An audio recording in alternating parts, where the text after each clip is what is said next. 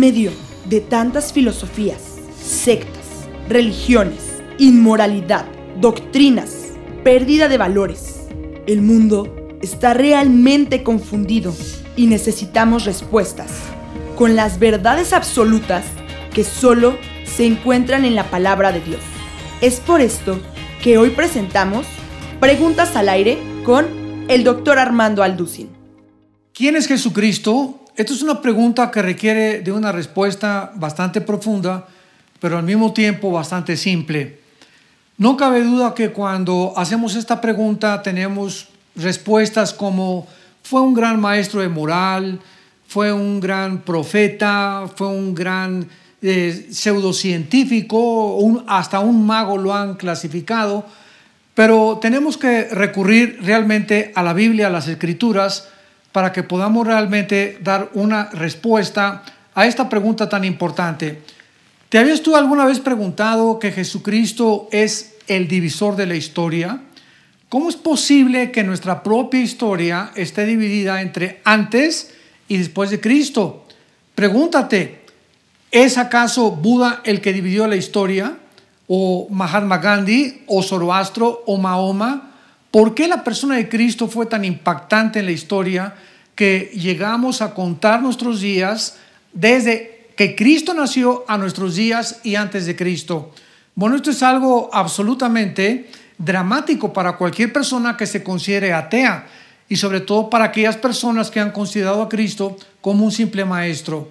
Otros han dicho que Jesucristo pues, fue un, un gran profeta, pero cuando nosotros vemos que el impacto de Cristo en la historia fue tan grande, que no solamente se dividió la historia, sino que también se celebra su cumpleaños el 24 de diciembre, y aunque sabemos que no fue el 24 de diciembre cuando él nació, se celebra el 24 y es algo que reúne a la mayor parte de las naciones, de las casi 200 que hay en el mundo, más de 170 naciones se reúnen para celebrar la famosa Navidad o Natividad, donde es un tiempo de regalos que tiene su origen precisamente en lo que la Biblia habla de Jesucristo, que Dios nos dio a su Hijo para que todo aquel que en Él creyere no se perdiera, mas tuviera la vida eterna. O sea, la Biblia retrata a Dios, describe a Dios como un dador.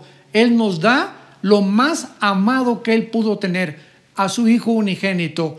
Y nosotros, como cristianos, tenemos que por lo menos hacer lo mismo en nuestra generosidad. Pero Cristo no solamente divide la historia y no solamente su cumpleaños es celebrado, sino que también, esto es increíble, se celebra su muerte y resurrección en la famosa Semana Santa. En el mes de abril, mayo más o menos, cae la Semana Santa, es una semana en la que se dan vacaciones, en la que muchas religiones guardan el viernes como un día en el que no deben de comer ciertos alimentos, etcétera, etcétera, según sus tradiciones que estas religiones tienen.